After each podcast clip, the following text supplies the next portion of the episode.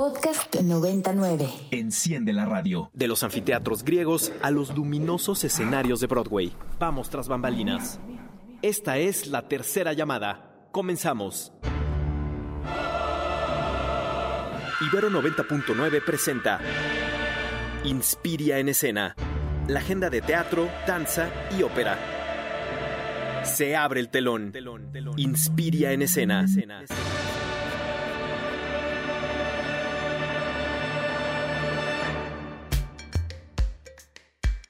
Bienvenidas y bienvenides a Inspiria en Escena. Yo soy Caterina Sicardo Reyes y el día de hoy les voy a acompañar en nuestra nueva edición de pues de este programa que trata sobre teatro, danza y ópera casi por andar en el chisme, llegué muy tarde corriendo, entonces apenas me voy sentando, pero pues ya saben que nos pueden mandar y contactar con nosotros en Twitter arroba ibero99fm o por qué no al WhatsApp en cabina 55 529 2599. Y como ya es costumbre en este programa, vamos a empezar justamente con las noticias.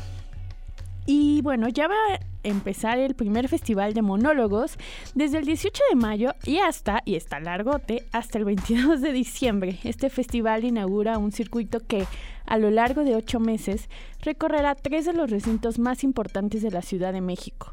El Foro Alternativo del Centro Cultural Helénico, el Centro Cultural y Académico Teatro Casa de la Paz de la Universidad Autónoma Metropolitana y la Sala Cultural Víctor Hugo Rascón.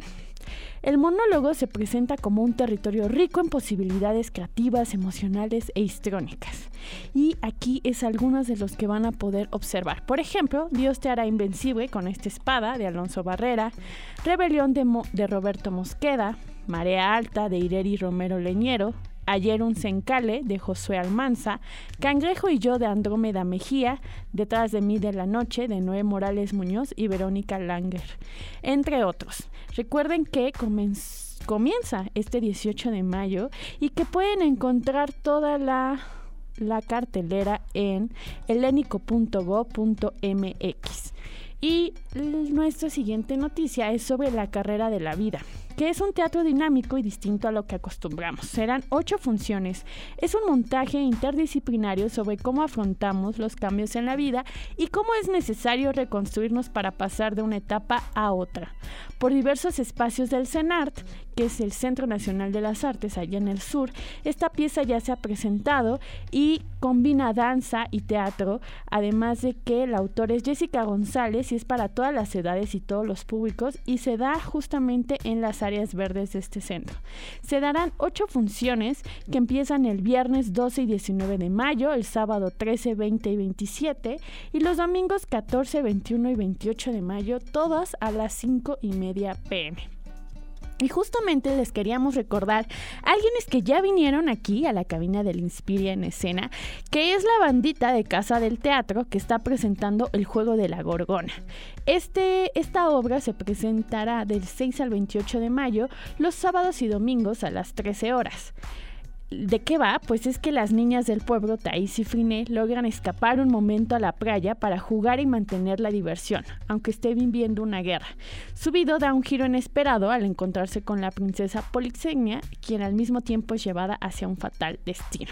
Todo esto después de la guerra de Troya y recuerden que pueden encontrar la entrevista con Carla Osuna, una de las actrices, en nuestra página ibero99.fm.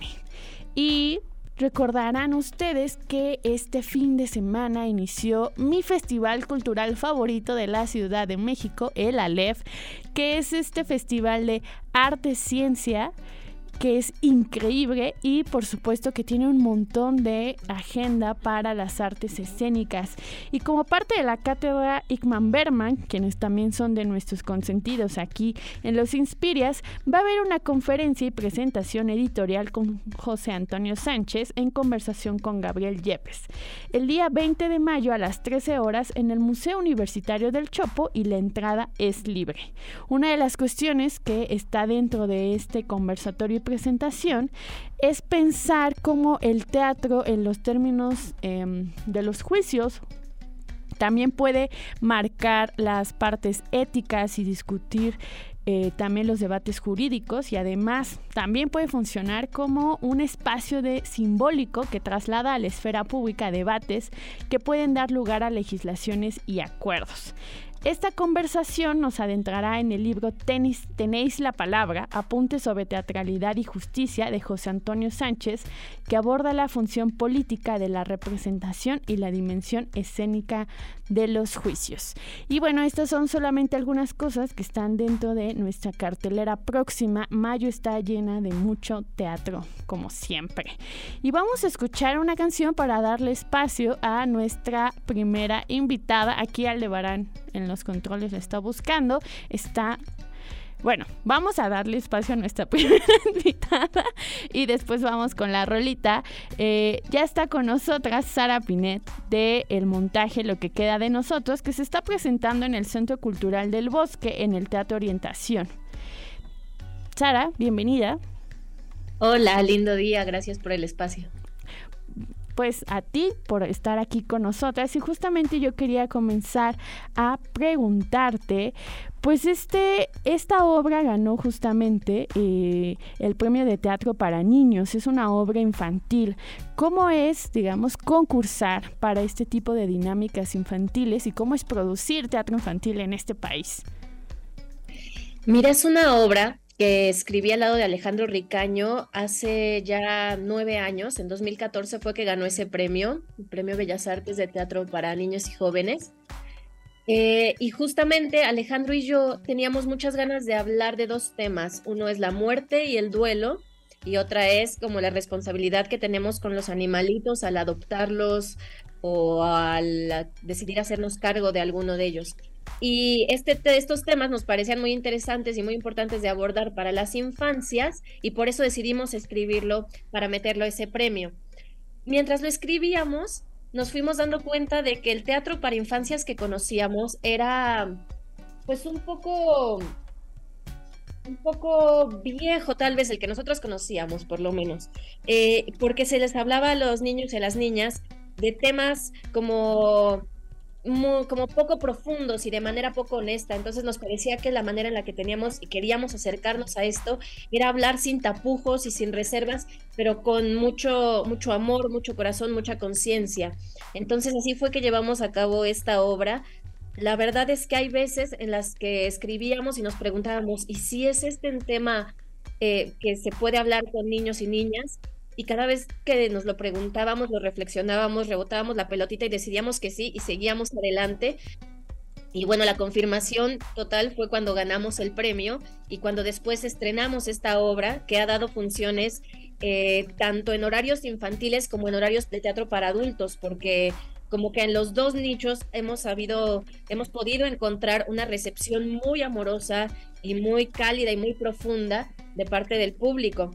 Creo yo que en este momento en México y en el mundo, probablemente en todo el mundo, se está haciendo ya otro tipo de teatro para infancias que habla desde este lugar de ver a los niños y a las niñas como seres humanos completos y no como seres que a quienes hay que enseñarles o de o a quienes hay que decirles todo lo que hay que hacer o hay que o, a quien o que no saben nada de nada, ¿no? Sino todo lo contrario, a quienes tenemos tanto que aprenderles y tanto que, que conocerles. Entonces esta obra intenta hablar así muy directamente de temas profundos eh, que nos tocan vivir a cualquier edad de la vida, como es al personaje de Nata, que, se, que es el personaje que me toca interpretar además, que se mueren sus papás cuando ella es muy chica y que pareciera un tema tabú, que de repente nos gusta romper este tabú para, pues para hablar de esto que nos puede pasar en cualquier momento a cualquiera.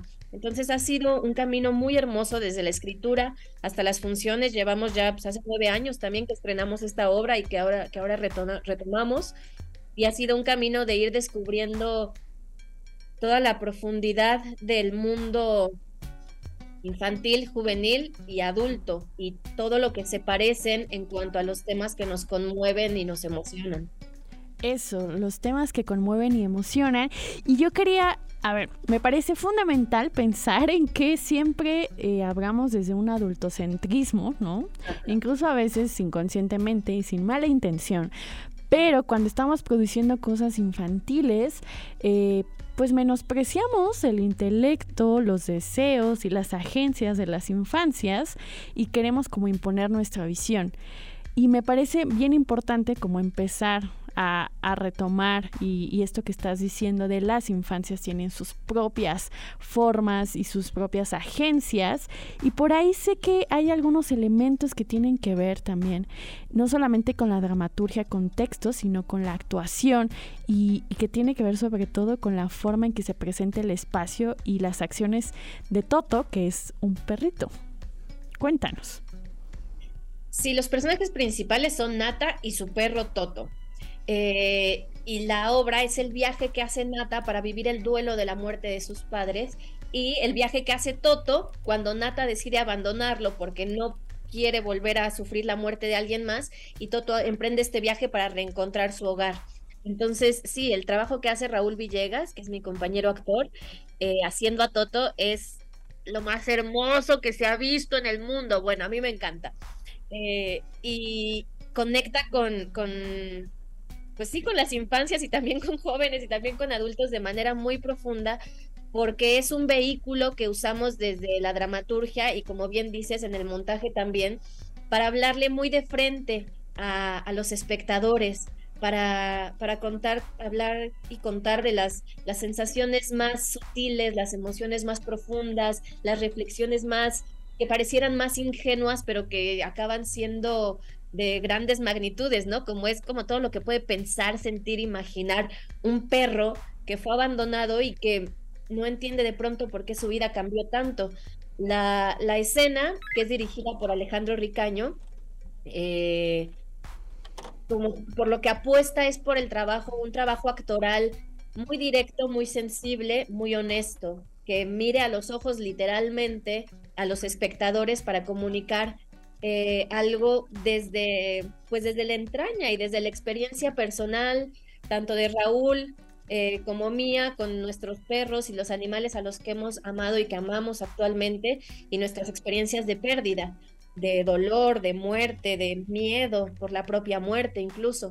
Entonces es una, es una obra que si bien es muy dinámica, lo es en el trabajo emocional y profundo eh, Raúl y yo hacemos también además varios, varios personajes de pronto alrededor de la obra que también lo dota como de una agilidad em, y de una diversión distinta. Y, la, y tenemos también dos músicos en escena que son eh, maravillosos acompañantes y cómplices que también dotan así de, a la escena de, una magia eh, muy, muy inigualable. Pues qué bonito pensar que es toda un montaje total, ¿no? O sea, que hay música en vivo, que hay un trabajo corporal y de, y de expresión corporal muy fuerte, pero por supuesto que también hay un texto profundo que está dirigido hacia las infancias. Queridísima Sara, recuérdanos cómo podemos ir a este montaje, lo que queda de nosotros. Lo que queda de nosotros se está presentando los lunes y los martes a las 8 de la noche hasta el 20 de junio en el Teatro Orientación Luisa Josefina Hernández, que está en el Centro Cultural del Bosque, que está atrás del Auditorio Nacional. Eh, los boletos se pueden comprar en la taquilla del Centro Cultural del Bosque o en Ticketmaster. Y pues vamos a estar ahí. Es para, se recomienda para mayores de 8 años, siempre, claro, eh, pues pedimos a padres, madres, a la gente que vaya a acompañar a las infancias que que sean muy conscientes de que probablemente desate preguntas que está hermoso poder después acompañar de una plática, de una guía, de un acompañamiento, eh, y que nos atrevamos a hablar de, de todos los temas que las infancias deseen hablar en el mundo. Qué bonito esta invitación a escuchar y entablar diálogos de forma más directa y respetuosa con las infancias y no solamente desde el paternalismo. Queridísima Sara Pinet, quien además está actuando y escribe lo que queda de nosotros, gracias por estar aquí en el Inspiria en escena. Gracias a ustedes, un abrazo. Alde, ahora sí, Ahora sí, vámonos a una canción para darle siguiente paso a nuestro contenido que viene y lo que vamos a escuchar es French Navy de Cámara Obscura. Esto fue French Navy de Cámara Obscura y es una canción que me pone muy contenta. Y como estoy bien cansada porque venimos llegando de León de la Feria Nacional del Libro de allá, necesitaba esta, esta rolita para poder comenzar la semana. Porque como diría Shirley, nuestra community manager, ya fue mucho lunes. Y justamente... Pues vamos a presentarles un reportaje que hicimos aquí en Contenidos Culturales. Ha sido un tema al que le hemos dado un continuo seguimiento, pero a su vez ha estado desperdigado el entendimiento de cómo han pasado la, cronología de los sucesos allá con la bandita bailadora de Santa María la Ribera. Y dirían que el tiempo es sabio y justamente eh, el día de hoy me estaban comunicando que ayer recibieron eh, hostigamiento y amenazas por parte de lo que de acuerdo con las personas que están bailando en Santa María la Ribera, consideran que son golpeadores de la alcaldía porque algunos de ellos recuerdan sus rostros de ese enfrentamiento que hubo el 19 de febrero de este año y que continúa pues este hostigamiento físico y verbal en especial con Joel García, quien es el comandante del Sonido Cincelejo, este sonidero que desde hace 12 años se presenta en la Alameda de la Santa María la Ribera. Y fíjense que la historia de Joel es muy particular. Él fue militar y pidió su baja por muchos años y fue hasta el 2012 que se la dieron y de hecho pues le diagnosticaron eh, estrés postraumático y le pidieron que se dedicara a algo que le diera vida y él encontró en el sonidero esta herramienta para poder eh, recobrar los vínculos afectivos con las personas y especialmente estos espacios en la Alameda son para los adultos mayores. Pero ¿qué les parece si vamos a escuchar el reportaje y pues después de eso nos vamos al corte de medio programa? El sonido cincelejo comandado por Joel García tiene 12 años poniendo los mejores ritmos en la Alameda de la colonia de Santa María la Ribera, en la alcaldía Cuauhtémoc de la Ciudad de México. Si bien hay personas de todas las edades quemando la chancla, es especialmente un momento de diversión para, los, adultos, mayores. Desde febrero de este año, quienes bailan en ese espacio cada domingo denuncian hostigamiento y acoso por parte de las autoridades de la alcaldía de esa demarcación. Escuchemos testimonios recogidos en una manifestación realizada en aquel barrio el 12 de febrero del 2023. Tenemos unos cuatro años viniendo aquí a bailar. Pues a nosotros nos han informado que la alcaldesa es la que no está permitiendo aquí el baile, que quiere suprimir el, un, baile que es cultura. Tiempo que está la alcaldesa sobre de esto, no es ahora sí que antes era cada mes, ahora ya era cada ocho días. Ajá que manda a los policías y, a sus representantes y, y no, no, no deja, no deja. El motivo primero era el alto volumen que según tenía. Se bajó el desnivel para que hubiera menos sonido. Luego vino que las sombrillas que los bailadores, no son vendedores, traen para protegerse del sol, también vino a molestar. Hay veces que ponen alguna carpa para un pastel, un evento que están celebrando aquí mismo en el sonido. También eso viene sobre eso. Hace ocho días nos llevamos la sorpresa que quitaron los cables de luz donde el chico del sonido se conectaba. Ahora intentamos ponernos, se puso, pero nos llevamos la sorpresa que no hay luz. Es un, jardín, es un jardín. O sea, si tú lo ves, hay niños que vienen a ver bailar, niños que no sabían que les gusta la música, les gusta el baile. Y es tan bonito para uno transmitir lo que uno siente hacia las personas, porque es la generación que se va quedando. Pues nosotros tenemos, yo tengo 56 años, no, 66 años, 66 años. 30 de andar bailando. eso le digo que el... es parte, es, es una necesidad que el cuerpo ya te la pide. Porque ya a nuestra edad tenemos que ejercitar, tenemos que movernos, nuestra mente tiene que estar activa, porque no queremos llegar a más vejez incapacitada, en una silla de ruedas, que ya se te olvidaron las cosas. Esta es una terapia. Sin embargo, Sandra Cuevas, actual alcaldesa de la Cuauhtémoc, argumentó que la verdadera razón por la cual quitar el sonidero de la Alameda del kiosco Morisco es porque afectaban al derecho de los demás vecinos por el ruido. Estas fueron las palabras de Cuevas el 19 de febrero del mismo año en su cuenta personal de Twitter. En días anteriores di la instrucción personalmente de desactivar y de prohibir la instalación de un sonidero en la Alameda Santa María la Ribera. Esto derivado de muchas denuncias y quejas vecinales, quienes cada domingo tienen que padecer el ruido del sonidero. Por más de cuatro meses solicité al sonidero que disminuyera, que bajara el volumen de la música. Le ofrecí la Casa de Cultura, la cual está a unos pasos del kiosco Morisco, le ofrecí el Deportivo Cuauhtémoc para habilitarlo solo para ellos y que pudieran escuchar la música al volumen que quisiera. Sin embargo, se negaron.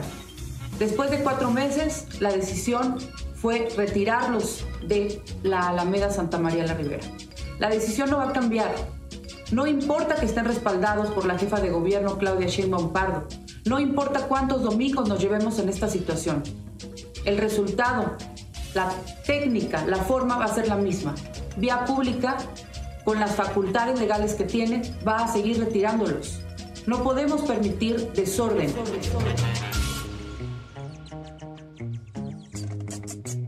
A los comentarios de la alcaldesa, los manifestantes negaron que excedan los decibeles permitidos y continuaron con las manifestaciones. El domingo 19 de febrero lo hicieron en la esquina de Manuel Carpio y Jaime Torres Bodet, utilizando la energía para conectar el sonido de la librería Volcán al lugar común, frente a la casa particular de Sandra Cuevas. Soy Luis Ángel Salas Ramírez, este, soy vecino de aquí de Santa María la Ribera, eh, defensor de derechos humanos y bueno, me encuentro ahorita como asesor jurídico del colectivo de baile de aquí de Santa María y de Sonido Cincelejo. No hay ninguna eh, norma, ninguna ley que prohíba manifestarte, y menos en vía pública. Nosotros no estábamos dentro del departamento de la alcaldesa, estábamos en vía pública, lo cual nos parecía que ambos argumentos, tanto el de la alcaldía como el de la Secretaría de Gobierno, pues no eran idóneos y además eran criminalizadores, porque ese es el tema de fondo, ¿no? Eh, bueno, pues ese día, pues como ya es de dominio público, nos golpearon, ¿no? Y en ese momento, pues tratábamos de buscar la manera de contener, porque en realidad los vecinos también estaban muy enojados, porque, claro, habían agredido, entre otras personas, principalmente adultos mayores.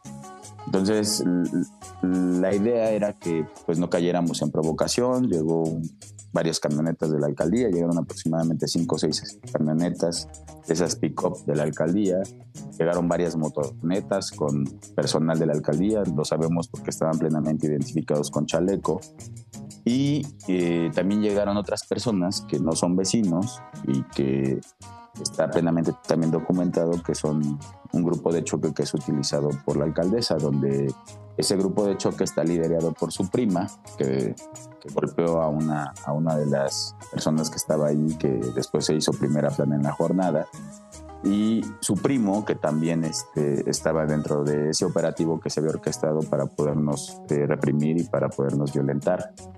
Eh, acudimos a Secretaría de Gobierno a una reunión donde pues se acordaron los enlaces institucionales sin que realmente hubiese, digamos, un apoyo, digamos, real, porque eh, ellos tenían plenamente conocimiento de, pues, de las situaciones que acontecieron ese día. Había, de hecho, había personal de, Secretaría Central, en, digamos, en, Manuel Carpio y, y ahí donde fueron los hechos.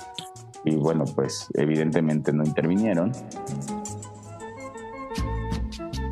Ibero 90.9 estuvo el domingo 19 de febrero en el lugar de los hechos y pudo constatar las agresiones que describe Luis Ángel Salas por parte de personas con chaleco de la alcaldía Cuauhtémoc, así como vestidas de civil. Por otro lado, también la confiscación del equipo de sonido de Joel García. Ese mismo día por la tarde, la alcaldesa Sandra Cuevas culpó del enfrentamiento a instigadores por parte de Claudia Sheinbaum del gobierno de la Ciudad de México y además despidió a parte de su equipo por el manejo de la situación. Si bien llegó un grupo de Claudia Sheinbaum Pardo a manifestarse de forma ilegal, poniendo en riesgo mis derechos humanos y violentando a una mujer, eso no es lo importante. Lo importante aquí es el actuar de mis colaboradores del gobierno de la alcaldía Cuauhtémoc.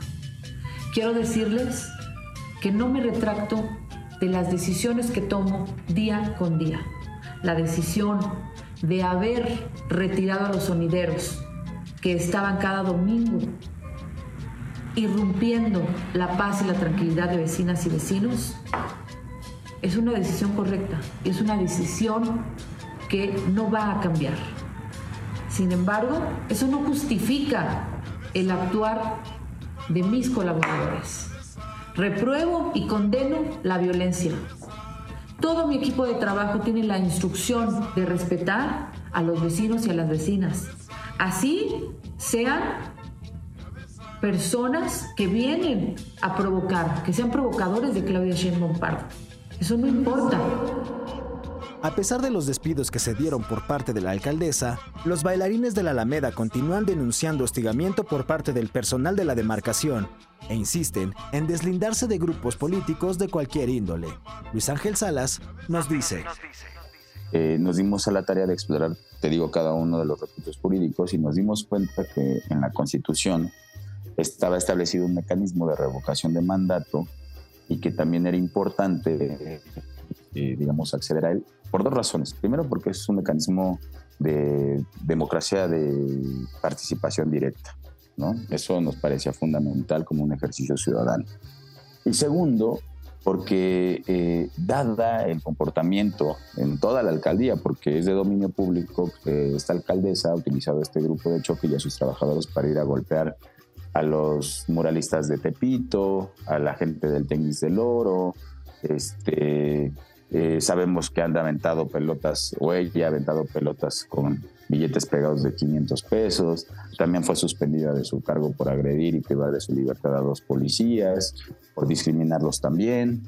Este, bueno, recientemente lo que sucedió en la Plaza Giordano Bruno, esto que ha hecho con nosotros también a través de las políticas de odio, porque el que haya prohibido el baile es una cosa, pero de ahí al que cuando Cincelejo accede a la defensa formal, pues obviamente esas expresiones de odio fueron directamente dirigidas hacia Sonido Cincelejo. Utilizan las redes sociales, por ejemplo, para venir a decir que estamos pagados por Morena. Hubo durante muchas semanas amenazas latentes, llamadas con amenazas de muerte. Eh, preguntaban a los comerciantes del kiosco de dónde, dónde vivíamos, de dónde éramos, si conocían algo de nosotros.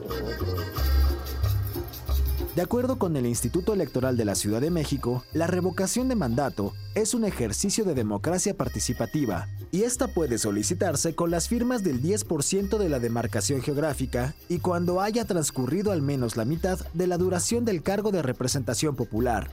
No podrá realizarse en los años en que se lleve a cabo el proceso electoral ordinario local. Luis Ángel Salas nos habla sobre cómo ha sido el proceso para aplicar este mecanismo en la alcaldía Cuauhtémoc presentamos de manera formal ante el Instituto Electoral de la Ciudad de México la revocación de mandato. Y bueno, claro, ahorita nos dice el instituto que tenemos hasta el día 8 de mayo, cosa que tampoco estamos de acuerdo porque además los lineamientos fueron aprobados a principios de marzo y además hasta finales de marzo, hasta el 27 de marzo, nos dan los formatos para poder recabar firmas. Y luego el 29 de abril, que tiene que cinco días hace poco, nos aprueban unos lineamientos donde tenemos que transparentar el gasto que hemos hecho para poder recabar firmas como si fuéramos un partido político, como si tuviéramos nosotros, o sea, como si la naturaleza de este mecanismo de participación de democracia directa fuese, o sea, ciudadana, fuese, tuviésemos las mismas condiciones que un partido político.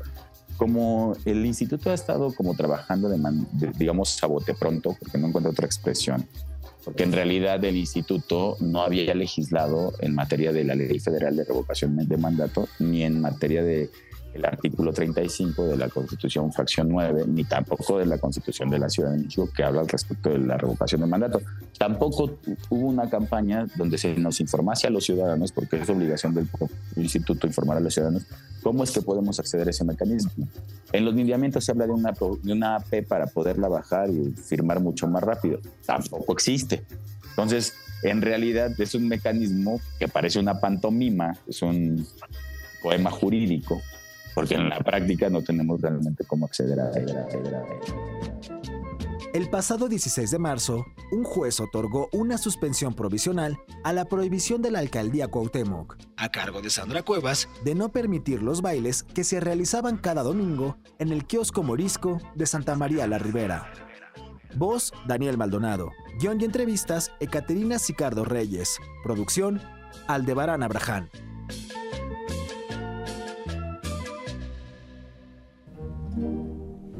Abraham. Un, dos, tres, un, dos, tres, un, dos, tres, uno. Un, dos, tres, un, dos, tres, uno.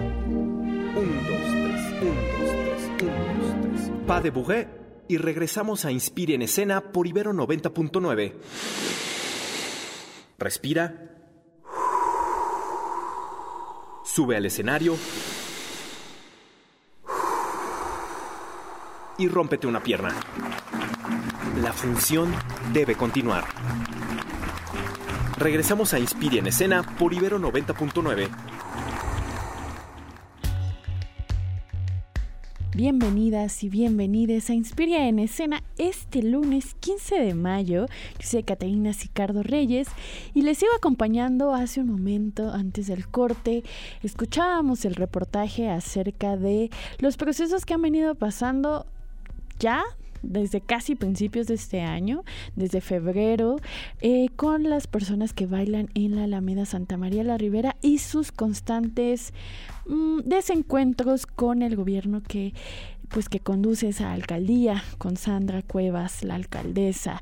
¿Ustedes qué piensan? ¿Cómo ven el asunto? ¿Han estado informados? En este lado hemos intentado darles diferentes reportes, pero cuéntenos, ¿cómo debe de usarse el espacio público?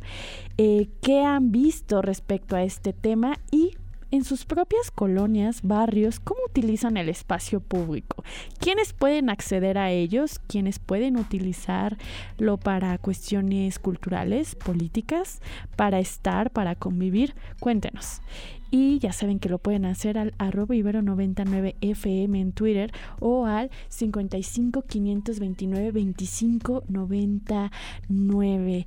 Y vamos a un tema mm, bastante bonito y creo que a veces la ñoñez tiene unas cuestiones y unos frutos increíbles que se dan en la difusión, en poder compartir lo que estudiamos y lo que nos apasiona con otras y otras. Y creo que eso es lo que hace el Festival de Música Antigua que se presenta en el Centro Nacional de las Artes. Está con nosotras Eunice Padilla, quien es la directora artística de la Academia de Música Antigua de la UNAM, y Juan Luis Matus, director artístico de Antigua Metrópoli. Bienvenidos al Inspiria en Escena. Hola, buenas tardes. Hola, buenas tardes. Oigan, pues este este festival me parece sumamente precioso, tiene que ver justamente con eh, este equipo de estudio que tú comandas, Eunice, acerca de la música antigua y entonces poder tener un festival en el cual compartirlo con los asistentes. Cuéntenos cómo es que eligen los repertorios, qué, qué tema dirige eh, este año este festival. Si quieres, Eunice, puedes contar. Muy bien. Eh, bueno, nosotros en, este, en esta ocasión estamos presentando un programa que está em, en su totalidad orientado a la música española del siglo XVIII, en particular a la que gira en torno a la zarzuela barroca. En, este semestre nosotros en la Academia de Música Antigua eh, definimos un programa en el que el eje temático fue la música española, novohispana, americana básicamente. Entonces para este, este concierto que tendremos en un par de semanas, eh, nosotros tenemos un director invitado que es Aarón Zapico, que es un especialista en la música española, en particular en este repertorio zarzuelístico barroco del siglo XVIII. Entonces, pues eh, creo que es un programa muy atractivo que tiene música vocal, música instrumental. Incluso puedo asegurar que vamos a tener por ahí un par de estrenos en México de música que no se ha tocado por acá nunca. Entonces creo que es muy, muy atractivo. Qué increíble porque ah, yo quería preguntarte, Juan Luis Matus, director artístico de Antigua Metrópoli, entiendo que em, para poder tocar esta música tienen que eh, evidentemente recobrar los sonidos de los instrumentos de esa época. Ustedes manejan, em, pues, ¿cómo decirlo?, réplicas de los instrumentos, si no estoy equivocada. ¿Puedes contarnos sobre este proceso? Bueno, sí, eh, es, es, un poco, eh, em, pues, importante, siempre que hacemos un, concierto o que nos dedicamos a un cierto estilo de, música, de estética musical, pues intentamos que todos los, instrumentistas pues tengan las, las herramientas eh, adecuadas, ¿no? Para poder hacer este tipo de música. En este caso, en la, en la música antigua, pues se recurre a los instrumentos que, fueron parte de la, del momento histórico correspondiente, ¿no? Eh, también al uso de cuerdas de tripa, al uso del clavecín, de la teorba, del órgano, de la, de la guitarra barroca, de, bueno, de todo este instrumental que pues es lo que digamos que parte del trabajo que se hace con este tipo de, de estéticas pues viene justo de la mano con el instrumental correcto para poder llevar a cabo eh, esta clase de conciertos. Es que me parece bien, bien, bien, bien chulo pensar que cuando asistimos a uno de estos conciertos de música antigua, nos estamos transportando a través de la sonoridad por el tiempo. Em, creo que a veces las cuestiones que tienen que ver con los sentidos, el gusto, el olfato, eh, el sonido, no los tomamos en cuenta como que también también son históricos, también son contextuales, ¿no?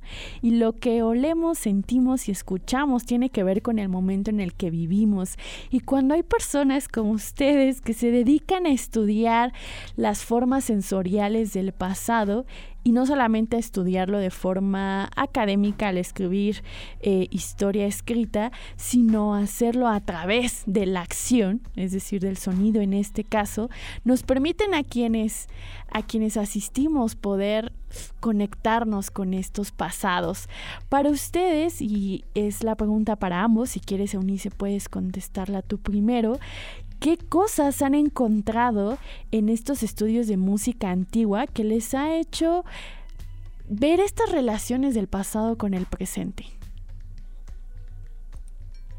Bueno, yo pienso que la música que hacemos aunque se haya compuesto hace siglos y se haya tocado en, un, momento estético, en un universo que solamente sucedió en ese momento, yo creo que lo que hacemos es muy actual, ¿no? La música que estamos tocando es muy actual, es muy refrescante, está en, el caso de la Academia de Música Antigua, pues es música que tocan jóvenes, ¿no? Hecha por, por jóvenes. Nosotros nos remitimos a las prácticas históricas de interpretación, ¿no? De lo que podemos encontrar en, tratados, eh, lo que se encuentra eh, pues en estas fuentes históricas. Nosotros sustentamos nuestra práctica interpretativa en ello.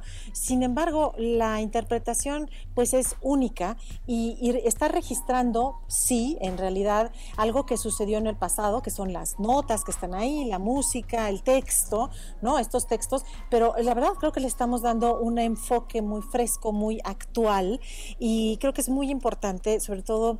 Em, eh, dar a conocer esta música y sobre todo que la hagan jóvenes. Yo creo que esto es muy importante. La música, creo que a veces eh, el que sea antigua o sea moderna, creo que no tiene edad. lo importante es, eh, difundirla, transmitirla y que esté presente en la vida cotidiana del siglo XXI. Juan, cuéntanos. Pues mira, para redundar un poquito lo, maravilloso que explicó la maestra Eunice Padilla, que por cierto, felicidades Eunice en el Día del Maestro. Eh, felicidades, Eunice. Nos felicitamos mutuamente a todos los maestros, entre nosotros, y a todos los maestros, una, una, una labor maravillosa. Claro que sí, Eunice. Y, bueno, justo para, para eh, contribuir un poquito en el comentario tan puntual que ha hecho la, la, la maestra Eunice, justo pues la, música es, es, el tesoro que nos han dejado ¿no? los, nuestros antepasados artistas y, justo es importante que nosotros artistas yo creo que de cualquier época siempre eh, exploremos exploremos la música de todos los sentidos, exploremos la música eh, de todas las, las, las, áreas, de todas las épocas. Y, y, este momento es importante, este momento es importante porque al menos en México estamos retomando o, estamos más bien encaminando un, un, un, un, mundo nuevo que es la música antigua. Digo, a través de, mucha gente que ha estado en el pasado, pero hoy en día abanderadas por la maestra Unice y por, mucha, por, por, muchas agrupaciones de, de, nuestro país. Y creo que es importante, como ella decía, es, muy actual, es muy actual porque pertenece a la historia de, nuestra humanidad, de nuestra creación artística, de, lo que ha hecho el hombre a través de la historia de la creación artística y justo es importante llevar a cabo este, estos rescates porque creo yo que cada concierto de música antigua de, alguna manera rescata, rescata siempre a la historia de un compositor, rescata siempre su música, su aportación a al, mundo en cuanto a, la, a, su quehacer artístico. Y pues bueno, es, es muy importante que que estas, esta clase de conciertos, esta clase de ciclos, para empezar se multipliquen, ¿no? Para empezar se hagan cada vez más y que pues tengamos más alcance, ¿no? Más alcance de la gente joven, de la gente con interés, de la gente que tiene ganas de escuchar y de sentir. Qué bonito, de la gente que tiene ganas de escuchar y de sentir antógenos, antógenos ir al Festival de Música Antigua que viene los próximos fines de semana. Bueno, yo voy a eh, hablarles del último concierto, que es el 28 de mayo a la una y media de la tarde en el Auditorio Blas Galindo del eh, Centro Nacional de las Artes, que está ahí en Techurbusco y, Tlalpan, como ustedes saben.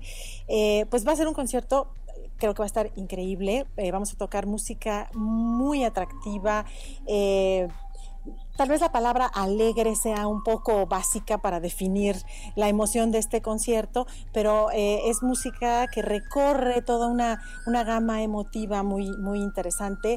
Eh, las emociones son... Eh, pasan por cualquier frontera temporal, ¿no? Entonces siempre ha habido el amor, siempre están los celos, siempre está eh, la envidia, en fin, toda una serie de, emociones que, con las que vivimos actualmente, que van a estar muy presentes en este concierto. Van a cantar una serie de jóvenes talentosísimos que se están preparando con todo. Eh, creo que la, la orquesta y el coro están sonando increíbles. Este concierto se llama Fuego, una zarzuela imaginaria del barroco hispano que el eh, director invitado que tendremos que será Aaron Zapico. No falten, ahí nos vemos. Súper, pues ya lo saben, vayan, vayamos al Festival de Música Antigua que se estará dando en el Auditorio Bras Galindo, ahí en el Centro Nacional de las Artes pues estos sábados venideros de mayo, que ya no son tantos, pero lo suficientes para poder disfrutar bellos momentos a través de personas que no solamente estudian, sino que ejercen la música, eh, pues de otros momentos históricos. Querida Eunice Padilla, quien en este momento es la directora artística de la Academia de Música Antigua de la UNAM, y Juan Luis Matus, director artístico de Antigua Metrópoli, muchísimas gracias por estar aquí en el Inspiria en Escena. Falta la invitación de, de Matus. A ver, Matus, invítanos. Ah, cierto, cierto. Bueno, pues yo los invito ah, el próximo domingo. El próximo domingo, igual en el Centro Nacional de las Artes, en el Auditorio Blas Galindo, en el mismo lugar, el domingo en la, en la mañana, al mediodía, al concierto que se llama La Música del 600. E, este concierto eh, es eh, muy eh, interesante para nosotros. Es la primera vez que exploramos música de, este, de este periodo en especial, del barroco temprano. Y tendremos compositores extraordinarios como Pablo Chima, Bieber, Darío Castelo, eh, Elizabeth Jacquet de la Guerre y bueno, la idea es mostrar un poquito de lo que se hacía, de cómo se concebía la música en ese entonces, la música instrumental, la música para violín, el, desarrollo del estilo estilos fantásticos, bueno, es, es, un poquito la idea de este concierto, es un concierto a trío, así que no se lo pierdan, los esperamos este domingo 21 de mayo en el Auditorio Blas Galindo. Muchas Pues- gracias. Pues ya lo saben, vámonos al cenar y nosotras vamos a escuchar a María Calas porque sí, sí, sí, ya viene el divo operístico Alonso a su sección.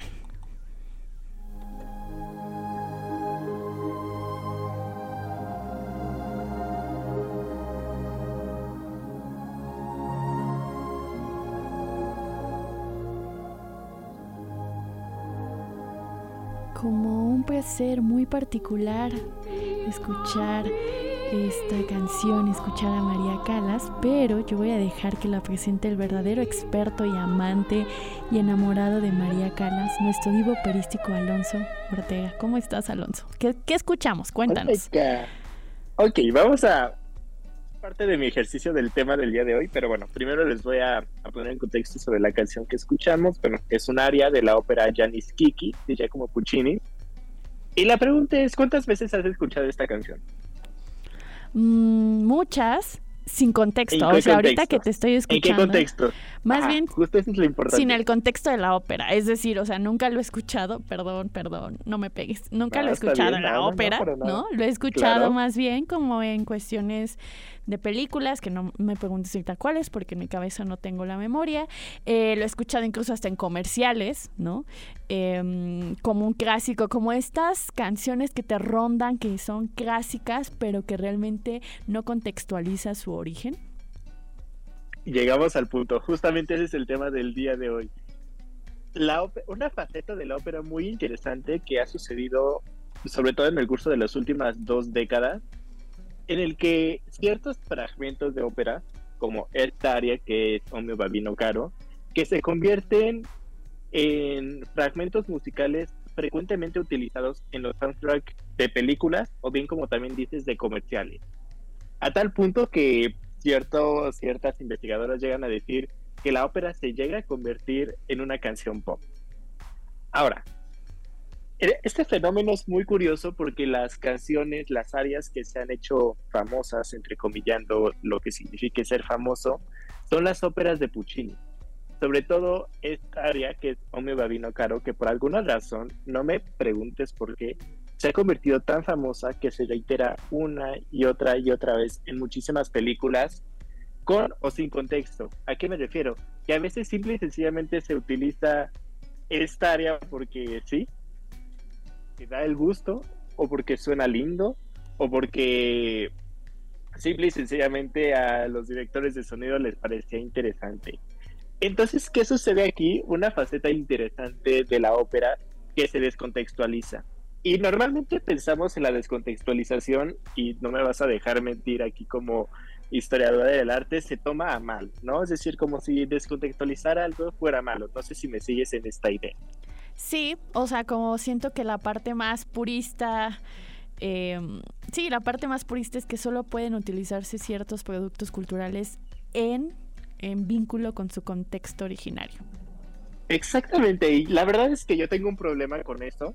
Antes, cuando era medio rancio, creía en esa idea, pero recientemente no. Es decir, tenemos que seguir fincando esta, esta área dentro del contexto de una ópera, dentro de un contexto teatral, cuando puede funcionar y puede llegarle a alguna persona en un contexto no necesariamente operístico. ¿A qué me refiero? Hay un momento en una, en una película súper cómica, creo que todos estamos familiarizados con Mr. Bean. Sí. Sí. Y en esta película que son las vacaciones de Mr. Bean, en la que no tiene aparentemente dinero, y entonces pone su, este, su gorrito en un mercado y se pone a cantar ópera, bueno, a fingir que está cantando ópera. Y es una escena muy interesante, a mí me da mucha risa, en la que se produce una idea completamente diferente de lo que es la Es decir, lo que está diciendo María Calas es, papá, déjame casar con mi amante, y si no me dejas casar con mi amante, me voy a tirar de Pontevecchio porque no puedo vivir sin amor, ¿no? Pura un problema ahí en términos... Ajá, un problema por ahí medio fuerte en términos de amor romántico, evidentemente, pero no es el tema del día de hoy sino que tiene que ver con el hecho de que la película, la historia es completamente diferente en la película, ¿no? En la película de que de Mr. Bean se utiliza esta escena o en esta área para construir la idea de que una mamá que pierde a su hijo y entonces se muere su hijo y cambia por completo la historia pero funciona por alguna extraña razón si no te pones a escuchar atentamente a la letra de, del área, ¿no? Entonces es como, ¿cómo puedes recontextualizar la ópera? ¿Cómo puede tener nuevos significados? ¿Cómo, cómo puedes utilizar ciertos fragmentos de una ópera para crear nuevas cosas, para crear nuevas cosas que a lo mejor apelen a públicos diferentes, pero que esos públicos diferentes de una u otra manera se van a sentir reconocidos en un área de ópera que posiblemente anteriormente no lo sentían. Y eso a mí me gusta, eso a mí me gusta, aunque muchos es como de, no, esto no funciona, ¿y qué pasa con la ópera en realidad? Y se descontextualiza y es como de, chido, funciona, gusta, entonces, está bien que se revelen otras caras de la ópera. Claro, y permite romper las formas hegemónicas de representación, ¿no? A la que solamente puedes acceder si estás en un teatro callado y poniendo plena atención, ¿por qué no utilizar otras formas discursivas para acercarnos a la ópera? Querísimo, Divo Operístico, muchísimas gracias por estar acá en el Inspira en Escena. ya, ya tenemos nuevas noticias sobre Sicarú, nuestra prima bailarina, y Alonso Ortega, el Divo Operístico, que ya pronto, ya pronto tenemos nuevas noticias que darles. Querísimo Alonso, muchas gracias. ¿Qué cosas? Gracias, pues nosotras ya nos vamos de este Inspiria en escena. Para empezar la semana, poniendo el cuerpo como nuestro primer vínculo con el mundo, esos son las artes escénicas. Yo soy Caterina Sicardo Reyes y agradezco a Levarán Abraham y ahora a Ana Bampi en los controles. Nos escuchamos y los dejo con Rox Aguilar y sus otros datos. Las opiniones expresadas en este programa son responsabilidad de quienes las emiten y no representan necesariamente la postura institucional de Ibero 90.9 ni de la Universidad Iberoamericana Ciudad de México. Por hoy, la función ha llegado a su fin. Se apagan las luces, se cierra el telón. Ahora en el escenario, solo reina el silencio o al menos hasta la próxima función de Inspiria en escena por Ibero 90.9.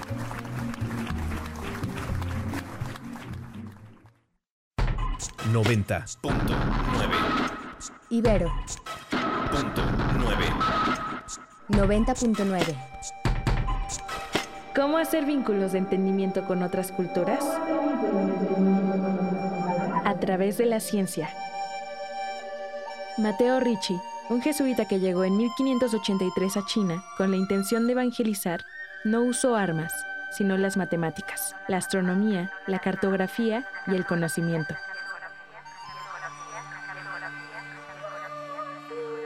Entendió que para compartir primero hay que aprender de la diferencia.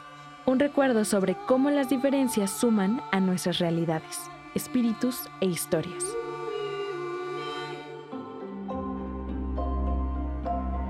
Conoce la historia de este jesuita en la obra de teatro Mateo Ricci, dirigida por Jorge A. Vargas y Luis de Távira. En el Centro Nacional de las Artes los miércoles a las 19 horas y sábado y domingo a las 18 horas. Ibero 90.9. Invita.